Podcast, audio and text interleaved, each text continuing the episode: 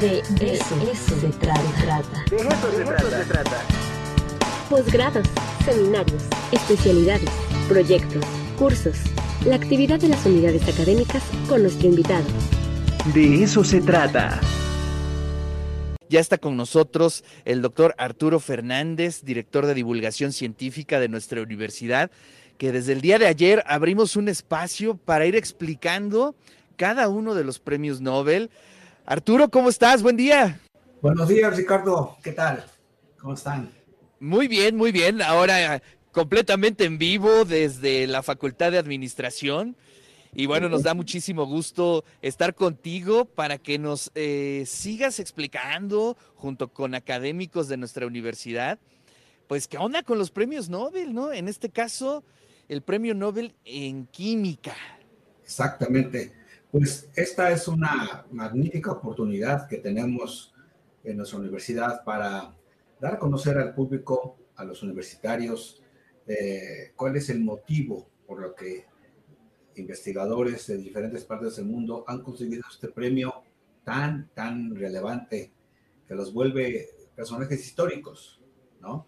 Eh, claro. Y lo, lo, más importante eh, es que cada vez que, que, sucede esto, siempre hay un grupo de investigación en nuestra universidad que está trabajando en la dirección en la que se ha otorgado uno u otro eh, galardón del premio Nobel. Y en esta ocasión, en este día, vamos a hablar con el doctor eh, Jesús Sandoval Ramírez, profesor investigador de la Facultad de Ciencias Químicas, un investigador muy importante en nuestra universidad, muy relevante, con una trayectoria muy brillante en nuestra universidad, que nos va a comentar las razones por las que le dieron el premio Nobel de Química a los investigadores que él nos va a comentar. Buenos días. Pues bienvenido, doctor Jesús Sandoval, ¿cómo está? Buenos días. Buenos días, buenos días. A pesar del frío, pues aquí estamos desde muy temprano en la universidad, pendientes, pendientes con, con eh, las tareas académicas, docentes, y pues este, también en esta ocasión, pues es un gusto platicar con ustedes y con el público con todos los universitarios y con todas las personas que nos están escuchando pues eh, en diferentes espacios, ¿no? Ya sea de Puebla y de otros estados.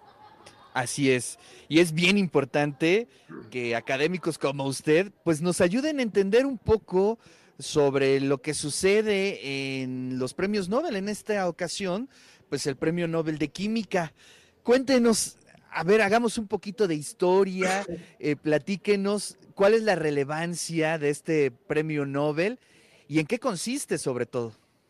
Sí, bueno, eh, hay que decir que en esta ocasión el premio Nobel de Química fue otorgado a Caroline Bertocci, eh, investigadora de Stanford, Stanford University de California en Estados Unidos, a Morten Meldal, de investigador de la Universidad de Copenhague, en Dinamarca, y a Barry Sharpless, eh, investigador de Scripps Research Institute de, de, La Joya, en California, en Estados Unidos también. Y este premio se les otorgó en reconocimiento por el desarrollo de la, de la química CLIC Así es. de la química bioortogonal, ya que ambos enfoques son importantes para la obtención eh, de manera rápida de moléculas orgánicas en el laboratorio, la industria y en organismos vivos. Con estos enfoques eh, se pretende que no se produzcan demasiados subproductos o bien que los compuestos sintetizados puedan ser purificados fácilmente o que o incluso que no requieran purificación. Eso es altamente importante. Oiga, doctor, si nosotros eh, pudiéramos hacer em, una especie como de microscopio para entender qué es lo que sucede en lo micro a, partir de este, digamos, de esta innovación científica, ¿cómo lo podríamos explicar? Pues mira, eh, normalmente eh, utilizamos, hemos utilizado reactivos y son sometidos a a procesos de calentamiento, durante largos tiempos, ¿verdad? A veces horas, en ocasiones hasta días pueden ser, y finalmente se obtiene un producto que deseamos. Pero paralelamente se forman subproductos indeseables, que eso pues nos lleva eh, a tareas eh, subsecuentes como la purificación, ¿no? Y en ocasiones eh, pues son moléculas muy similares y nos cuesta trabajo, mucho trabajo, separarlas, separar todos los compuestos indeseables.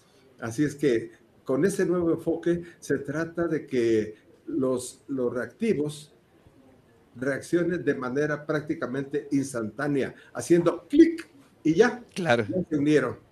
¿ya? Este, y con esto se reduce también el tiempo de reacción y la formación de subproductos. Así es que, eh, pues es uno, un enfoque que debemos seguir. Claro.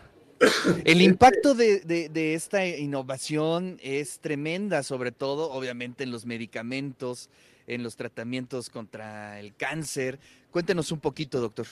Sí, también precisamente la, la química bioortogonal, pues se refiere a, a que dentro de los organismos vivos pueden efectuarse reacciones selectivas, bien dirigidas, ¿sí? Y por lo tanto no se formen otros subproductos que causen reacciones secundarias eh, indeseadas.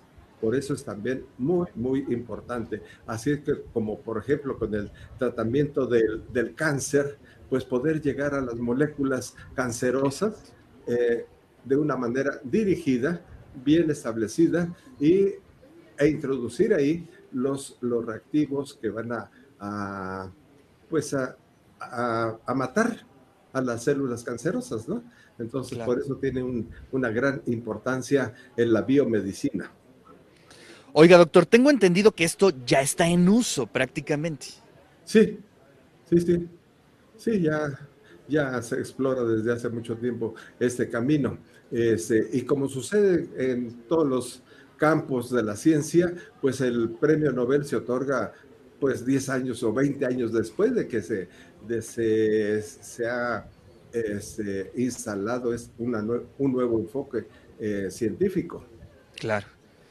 Pues bien interesante y además eh, es, es, digamos, muy eh, concreto, el decir que esto ya se está utilizando prácticamente en todos los hospitales o en la farmacéutica cotidiana.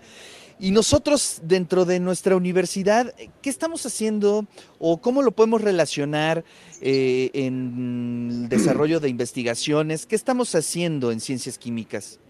Mira, yo creo que en muchos grupos de trabajo precisamente nos interesa reducir tiempos de reacción, ahorrar energía, e utilizar uh, disolventes que no sean tóxicos cuando se desechan una vez terminada la reacción y yo creo que muchos de los colegas en, química, pues estamos aplicando desde hace mucho tiempo este enfoque de química click. Y, y, por otra parte estamos empleando también los principios de la química verde, que se relacionan muy estrechamente con la química click.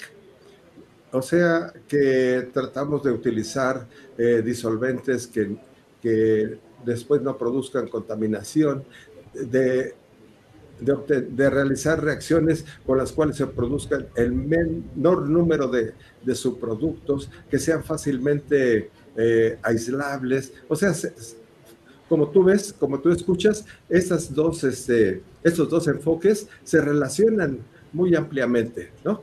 Entonces, en ocasiones nosotros publicamos eh, nuestras reacciones o nuestros mejoramientos de las reacciones a través de principios de la química verde. Y eh, algunos otros colegas los, los enfocan o los publican a través de un enfoque de la química click. Entonces hay muchas, muchas personas que, que este, pues estamos participando dentro de estos enfoques, ¿no? En principio, Barry Sharpless habló, habló de que ese, ese camino de la química click pues tiene una gran relevancia, no de ahora, sino desde hace miles de años, cuando se empezaron a formar las primeras macromoléculas. ¿sí? Y eh, como tú sabes, pues eh, estas macromoléculas se formaron en medio acuoso. Entonces, ahora la química verde está tratando de, que se realicen también reacciones en medios este, acuosos o fácilmente este, purificables, ¿no? Y, por eso, pues también nosotros aquí en, la UAP estamos eh, aplicando otras metodologías con el mismo fin, aunque no les llamemos química click, aunque no les llamemos química verde, o sí, química verde, pero este, pues estamos realizando modificaciones, innovaciones tecnológicas que permitan hacer, eh, llegar al, punto de una química click. ¿sí? Y te voy a poner un ejemplo. Este, ya por allá, por los años 1920, eh, se, planteaba que la, el origen de la vida había surgido a través de, formación de coacervados, ¿verdad? Y este, pues esto es muy importante porque precisamente hemos retomado ese concepto de los coacervados y tratar de, similar, hacer una similitud en, los laboratorios para que se formen microgotas, microemulsiones, donde, eh, que sirven como reactores y entonces ahí las moléculas están muy, muy juntas y se pueden formar productos de manera rápida. Así hemos este, pues explorado este, este enfoque y nos ha dado muy buenos resultados, de tal manera que reacciones que se estaban eh, publicando bajo, empleando temperaturas muy altas, digamos 80, 100 grados centígrados y tiempos de reacción muy largos, digamos 12, 14 horas. Nosotros hemos podido llevarlo a cabo prácticamente a la temperatura ambiente y en, a nivel de segundos, a nivel de segundos. Así es que ese, es también un... Qué maravilla. Es un, un nuevo enfoque. ¿no? Claro. Pues muchas gracias, doctor Jesús, por esta explicación y aprovechamos el momento para mandarle un fuerte abrazo a toda la comunidad de ciencias químicas. Doctor Arturo, pues muchísimas gracias por estos segmentos para explicar qué está sucediendo en torno a los premios Nobel. Hoy tocó el de química, súper interesante, y también ver la relación que hay con nuestros académicos, doctor. Efectivamente. yo quisiera terminar con unas palabras eh, que publicó la Academia Sueca de Ciencias, haciendo hincapié que la química moderna debe ser guiada no solamente por los, por los mejoramientos constantes y los descubrimientos, sino que también por la formulación de conceptos que catalizan y aceleran nuevos desarrollos. En este caso, pues son los enfoques de la, de la, de la química click y de la química bioortogonal. Maravilloso. Además, el, además el nombre es genial, ¿no? Química Click. Se oye muy bien. Y bueno, pues les mando un abrazo, Arturo. Muchísimas gracias. Y pues mañana nos vemos con otro premio Nobel, ¿no? Sí, así es. Muchas gracias al doctor Jesús Ramírez por su excelente exposición y nos vemos mañana. Muchas gracias. Si me permites también hacer una propaganda. Adelante, por favor, doctor. Este, mi trabajo de tesis de doctorado lo cursé bajo la dirección de Sir Derek Harold Richard Barton en, Francia y conozco perfectamente cómo trabajan todos los premios Nobel. Eh, Qué maravilla. Mucha exigencia y creo que logré una buena preparación y estoy pues eh, tratando de, de, dar todo ese conocimiento a los nuevos estudiantes, a, a las colaboraciones con colegas. Así es. No, pues le agradecemos muchísimo y le mandamos un fuerte abrazo.